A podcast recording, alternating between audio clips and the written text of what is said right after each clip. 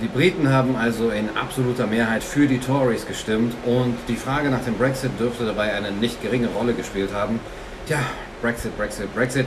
Wir wissen es natürlich, das ist ziemlich schlimm alles. Der ganze Nationalismus, nationale Alleingänge, wo wir doch alle immer weiter zusammenwachsen wollten in Europa und die EU ja auch ein Friedensprojekt ist. Was wird auf die Briten zukommen? Wirtschaftliche Stagnation, Armut, Abstieg, der dritte Weltkrieg. Also ein Ausstieg aus der EU ist im Grunde genommen ein Kriegs- und Verelendungsprojekt. Aber liegen darin vielleicht auch Chancen? Und liegen darin vielleicht auch Chancen für den Umweltschutz? Warum gibt es überhaupt Umweltverschmutzung? Ich meine, warum achtet nicht jeder einfach auf seinen Müll? Ja, so schwer kann das doch nicht sein. Ich schaffe es doch auch. Also, das Problem mit dem Umweltschutz ist im Grunde genommen das Trittbrettfahrerproblem, das Gefangenendilemma und die Tragik der Allmende. Die Tragik der Allmende kennt ihr, gemeinschaftliche Güter bieten einen Anreiz dafür, sie für die eigenen Zwecke auszunutzen. Oh, das kann man äh, sehr oft sehen, im öffentlichen WC, äh, auf den Straßen, in der WG-Küche, aber eben auch in der Natur allgemein. Ein Wald, der allen gehört, ähm, Ressourcen allgemein, die Luft, äh, die Ozeane, das Weltklima, Dinge, an denen eben sehr schwer Privatbesitz zu erwerben ist. Die haben eben diese Tragik der Allmende.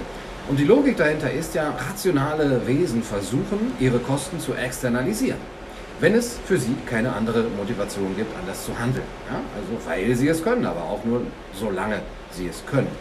Ja, man versucht natürlich, die Vorteile der eigenen Aktivitäten zu genießen, aber die Nachteile auf andere abzuwälzen. Ihr kennt das. Man versucht, die Gewinne zu privatisieren und die Kosten, soweit wie es geht, zu vergesellschaftlichen. Zum Beispiel die Umweltkosten, aber auch die Kosten für das soziale Leben, einem Dorf, in einer Gemeinde, die Dorfstruktur zum Beispiel. Solche Externalisierungskosten gibt es auch. Nun gibt es Systeme, in denen die Externalisierung begünstigt wird. Positive Anreize gibt es dafür. Und es gibt Systeme, in denen sie bestraft wird. Die Europäische Union ist nun eher ein System der Externalisierung von Kosten, indem man es auf andere abwälzen kann, nämlich auf eine erstmal zentralistische, ferne Macht, auf Politiker, innen, die mit dem Land nicht so stark verbunden äh, sind, ihm nicht so sehr ver verpflichtet sind und die auch selber versuchen werden, ihre eigenen Kosten zu externalisieren. Ähm, der freie Markt, tja, da wäre es halt die Frage, wie kann man es schaffen, für den Müll aufzukommen, den man produziert. Bei der EU ist es zumindest erstmal so, dass das Problem jenen aus der Hand genommen wird, die am besten dazu geeignet und auch willens wären, es zu lösen, nämlich die, bei denen es anfällt und die, die täglich die Konsequenzen äh, der Externalisierung erleben und erleiden müssen. Nun gibt es da also eine Art äh, Anreiz zur Externalisierung in der EU, dass man eben zugleich alle Vorteile für sich einfahren kann. Und wenn ich es nicht mache, ja, dann macht es eben ein anderer. Äh, was die Nachteile angeht. Auch durch Subventionen, durch Steuererleichterungen, ähm, Konzerne äh, externalisieren dann eben über Lobbyarbeit und Korruption ihre Kosten EU-weit oder dann auch sogar weltweit. Ähm, die Staaten externalisieren ihre Kosten auf andere EU-Staaten und auch über die EZB, über das Währungssystem, über die Nullzinspolitik externalisieren wir alle ja unsere Kosten auf die nachgeborenen Generationen. Nun, wir sind also auf der Suche, was den Umweltschutz angeht. Wir sind auf der Suche nach einem System, das die Externalisierung nicht begünstigt, sondern im besten Fall bestraft. Die herkömmliche Umweltbewegung, wie wir sie kennen, wendet sich nun auf, diese, äh, auf der Suche an internationale Mächte, an anonyme Bürokratien, riesige zentralistische Herrschaftsgebilde, deren Logik eher zur Selbstermächtigung und zur Ausweitung von Macht geht und deren VertreterInnen äh, keine oder wenig Verbindung zu dem Ort haben, der ihnen ihre Stimme gibt. Keine Loyalität. Es gibt also sowas wie eine Verantwortungsübertragung. Ja? Ein anderer macht es, die da oben machen es, kann man sich dann immer noch sagen. Und dann bin ich ja auch nicht verantwortlich. Ich habe ja mein Kreuz gemacht. Also die EU und die Umweltbewegung ist im Grunde genommen eine Suche nach der Motivation, wie man Leute von der Externalisierung abhalten kann. Und diese Motivation wird oft in der sozialistischen Aufhebung der freien Marktwirtschaft gesehen. Das gibt aber eben massive wirtschaftliche Macht in die Hände von nicht verantwortlichen Bürokraten. Also die dann auch Externalisierungskosten haben und die Interventionsspirale wird angetrieben. Anreize zur Verantwortungsabgabe, zur Verantwortungsdiffusion. Aber die Sache des Umweltschutzes ist verloren, wenn wir nicht die Anreize finden, die Menschen im Allgemeinen und jetzt nicht nur ihre Repräsentanten und eben die Bürokraten verpflichten, sich um die Umwelt zu kümmern, sich für die Umwelt einzusetzen. Auf diese Suche müssen wir uns machen, nach einer anderen Motivation als Zwang und Strafe. Die konservative Idee geht bei dieser Suche nach der Motivation eher vom einfachen, vom passiven Bürger aus. Auch vom Begriff Ökonomie, Oikos, griechisch, das Haus, das eigene Haus, das Territorium, das Terroir, wie es äh, bei den Winzern heißt. Edmund Burke hat ja gesagt, die Gesellschaft kann man als Partnerschaft verstehen zwischen Lebenden, Ungeborenen und den Toten, also den jetzigen, den kommenden und den vorangegangenen Generationen. Die Gesellschaft ist eine Partnerschaft. Ja, sich niederzulassen, ein Heim zu bauen, äh, es aufzubauen, es an die anderen Kinder weiterzugeben, ist diese Idee des Eukos, des eigenen Hauses, des Territoriums. Also da finden jetzt lokale Loyalitäten statt und man muss die lokalen Probleme erkennen, um auch wirklich handeln zu können. Das ist die Voraussetzung. Wir können sie aber nur erkennen, wenn wir ein Gefühl der Zugehörigkeit, ein Wir-Gefühl haben zu dem, was uns äh, in unserem Kreis auch angeht. Ja, gibt es dieses europäische Wir-Gefühl? Vielleicht gibt es noch kein europäisches Haus und deswegen eben auch noch keine Motivation für den einfachen Bürger in Europa, sich für ganz Europa einzusetzen. Vielleicht sollten wir eher die lokale Souveränität stärken, das Selbstbestimmungsrecht der Nationen und eben der Tendenz zur Zentralisierung widersprechen, zur Bürokratie, zu transnationalen Institutionen wie auch der WHO, der Weltbank, der UNO oder eben der EU. Wir sollten die Befugnisse eher an die lokalen Gemeinden zurückgeben, die sich dann eben besser um die lokalen Probleme kümmern können. Und das ist auch eben nur auf lokaler Ebene sinnvoll. Das ist zwar langsamer und auch schwerer vorstellbar, äh, aber es müssen dort eben diese Werte erhalten werden und die Loyalitäten, die das soziale Kapital der Gemeinschaften bilden. Man muss das Territorium zur Heimat machen.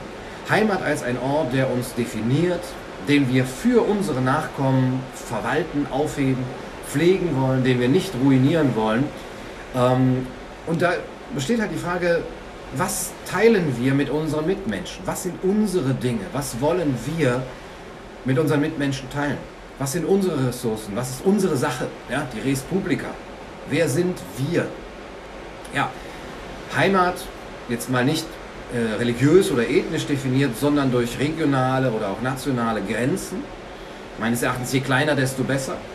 Und Werte und Loyalitätsgefühl innerhalb dieses einen Eukos und dieses Territoriums. Heimat als Eukos, für den man einen Respekt empfindet und den man den Nachkommen hinterlassen will. Ein Beispiel ist zum Beispiel der English National Trust, der das über Jahrzehnte lang gemacht hat, wo der Umweltschutz zum Motiv der einfachen Leute ähm, wird. Diese Lösungen, die müssen von unten entstehen und von den Motiven echter, einfacher Menschen getragen werden und nicht von oben verordnet durch Politiker und BürokratInnen, die anonym sind und fern, immun auch oft, korrumpierbar, anfällig für die Versuchung der Macht, natürlich teilweise psychopathische Züge aufweisen, Politiker, die sich eigentlich profilieren wollen, die sich danach sehnen, sogar neue Menschen zu machen, neue Menschen zu schaffen, ja, die Menschen, die wir haben, durch andere, leichter lenkbare zu ersetzen, sollten wir diese Probleme an sie delegieren? Ich glaube nicht. Also Respekt gegenüber dem Eukos, dem Terroir, der Heimat, das ist der Grund, auch warum sich Konservative nicht der herkömmlichen Umweltbewegung anschließen. Die heutigen Formen des Umweltaktivismus die gehen eben sofort auf die globale Ebene, auf die internationale Ebene. Da gibt, geht es dann eben um NGOs und Komitees, die unterstützt werden, weltweite ähm, ja, transnationale äh, NGOs und lokale und nationale Souveränität wird abgelehnt. Da gibt es aber dann kein Motiv mehr, warum einfache, auch eben passive Menschen sich daran beteiligen sollten, sondern eben ein Anreiz für Korruption, Lobbyismus, Globalismus und Machtpolitik. für diese Korruption, Lobbyismus, Globalismus und, und Machtpolitik steht die EU aber eben nicht nur in den Augen der Briten, sie nimmt ja die Verantwortung von den einzelnen nationalen äh, Gebilden ab und nimmt ihnen auch die Identität des Territoriums, ja, die Verpflichtung. Es gibt eben noch, vielleicht kommt das ja irgendwann, kein europäisches Territorium, keine europäische Heimat, oder es gibt sie vielleicht aber in einem sehr viel diffuseren Sinn, die das gleiche Verantwortungsgefühl evozieren würde, das für die einfachen Menschen eben Motivation ist, so wie es ähm, äh, im eigenen Haus, in der eigenen Umgebung ist. Ja, das ist unsere Sache. Das wollen wir unseren Nachgeborenen hinterlassen. Ja, so denken, glaube ich, einfache Menschen. Ja, ihr kennt das. Die Loyalität zur Landschaft, zum örtlichen, zum Herkommen. Es ist aber eben sehr begrenzt. Und die EU hat dieses Zusammengehörigkeitsgefühl noch nicht geschaffen. Die EU ist auch noch nicht aus dem europäischen Wir entstanden. Es gibt kein europäisches Wir und daraus hat sich dann eben, äh, haben sich dann die EU-Institutionen äh, ergeben, die dann äh, Ausdruck dieser Loyalität, dieser europäischen Loyalität wären. Aber das muss eben von unten entstehen. Staaten leiten ihre Autorität eben nicht von oben ab, sondern von dieser Loyalität der Bürger zu ihrem Territorium ab. Und so muss es auch, wenn überhaupt, bei einer EU sein. Nun ja, der Brexit, äh, die Wahl. In den USA gibt es dieses We the People. Gibt es das äh, im Europäischen auch? Vielleicht nicht und deswegen hat diese EU immer noch ihre Legitimationskrise. Von wo leitet sie eigentlich äh, ihre Autorität ab, wenn es kein europäisches We the People, kein europäisches Wir gibt? Und das verursacht natürlich ein gewisses Misstrauen, dass das auch jemals geschehen könnte. Ja, dass eine Identität nicht durch eine Idee, sondern in den menschlichen Verhältnissen, in der Condition humaine gründet. Dass wir uns nicht mit Millionen oder schon gar nicht mit Milliarden von Menschen so innig verbunden fühlen können wie mit unseren Nachbarn. Dass wir nicht für jede Landschaft, nicht für jede Sprache, nicht für jede Kultur die absolut gleiche herzmäßige, emotionale Bindung fühlen können, das ist, glaube ich, äh, sehr natürlich und ähm, geht eben allen Menschen. Wenn ich in die Buchläden gucke, dann sehe ich dort sehr viele Titel liegen, wo es direkt um das Ganze geht. Die ganze Erde, den Planeten, die Welt retten. Vielleicht den ganzen Kosmos bald, ja, alle Paralleluniversen und die Seelen der Verstorbenen und die Vergangenheit gleich mit. Aber das ist eine gewisse Überforderung, denke ich. Eine Überforderung für die menschliche Seele, sich direkt für die ganze Welt einsetzen zu müssen. Das äh, macht der einfache Mensch, glaube ich, nicht so einfach mit. Greta Thunbergs Vater hat ja jetzt äh, kürzlich zugegeben, dass der Umweltaktivismus seiner Tochter ihr bei der Behandlung ihrer Depressionen geholfen hat. Das finde ich auch sehr schön, ja, wenn es da eben solche Möglichkeiten gibt. Vielleicht ist das auch bei manchen Menschen so, vielleicht vor allem bei jungen Menschen, das Gefühl, die ganze Welt retten zu können oder auch retten zu müssen, kann einem vor allem selber retten. Bei erwachsenen Menschen die ein bisschen Lebenserfahrung dann mitbringen, ist der welterlösende Enthusiasmus dann aber meistens ähm, irgendwann mal gewichen und zwar in Desillusionierung umgeschlagen. Ich kann die ganze Welt nicht retten. Ja? Und die Frage ist jetzt, führt die Enttäuschung dieses erwachsenen Menschen, der früher so enthusiastisch sich eingesetzt hat, in absolute Passivität? Ach, man kann ja eh nichts tun, die Welt ist einfach zu groß und die Mächte des Bösen sind zu böse und mächtig? Oder führt die Enttäuschung, schlägt sie doch um in den Blick darauf, was man wirklich tun kann, eine Besinnung auf das, was man wirklich ändern kann, ja, auch im Sinne des Nieburschen Gebets. Das eigene Haus, das aber zugegebenermaßen sehr klein ist. Ja, das eigene Haus und die unmittelbare Nachbarschaft ist nicht die ganze Welt, sondern eben auch nur ein sehr kleiner Ausschnitt aus der Welt. Können erwachsene Menschen, die vielleicht auch noch einem Beruf nachgehen, ja, die was zu tun haben, die Eltern unter euch werden sich erinnern, können erwachsene Menschen auf lange Zeit eine emotionale Bindung zur ganzen Welt aufrechterhalten, die sie dann eben dazu motivieren würde, sich für die ganze Welt auch von sich aus gleichmäßig zu interessieren und einzusetzen? Nun, ich habe in den letzten Wochen den Verdacht gehabt, dass das auch keine gute Idee wäre. Ja, dass das sogar nicht notwendig wäre oder vielleicht eben auch um, umweltschädlich sogar, wenn Menschen dieses Gefühl haben müssten. Und deswegen denke ich, könnte der Brexit vielleicht sogar eine Chance sein für den Umweltschutz von unten, weil dem einfachen Menschen die Motivation gegeben wird, hier dem einfachen Briten, die Externalisierung von Kosten zu bestrafen, weil die Folgen dieser ähm, Externalisierung auch von ihm, von ihm selber gesehen wird, die Folgen für die Umwelt, ähm, weil sie im Zusammenleben direkt erfahrbar werden und auch nicht mehr weiter externalisiert werden können auf andere EU-Staaten. Vielleicht sind die Briten noch ein bisschen konservativ in dieser positiven äh, Ausprägung des Wortes. Roger Scruton hat ja darüber geschrieben und eine Philosophie der Zugehörigkeit äh, gefunden. Ja, wir sind verbunden mit den Dingen, die wir lieben in der Welt und die wir vor dem Verfall bewahren wollen. Das ist unsere Condition humaine. Diese Bindung gibt dem einfachen Menschen die Einsicht und den Willen, das eigene, das, was ihn umgibt, für sich und die Seinen und eben seine Nachkommen erhalten zu wollen. Äh, eine Philosophie der Zugehörigkeit finde ich eigentlich ein sehr schönes Stichwort.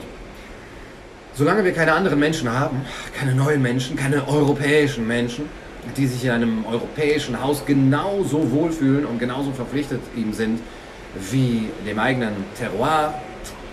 Also entweder setzen wir uns daran, diese neuen Menschen zu schaffen jetzt, ja, Weltbürger zu machen, die keine andere Loyalität äh, über die mit der eigenen Landschaft und, und ähm, der eigenen, den eigenen Leuten stellen.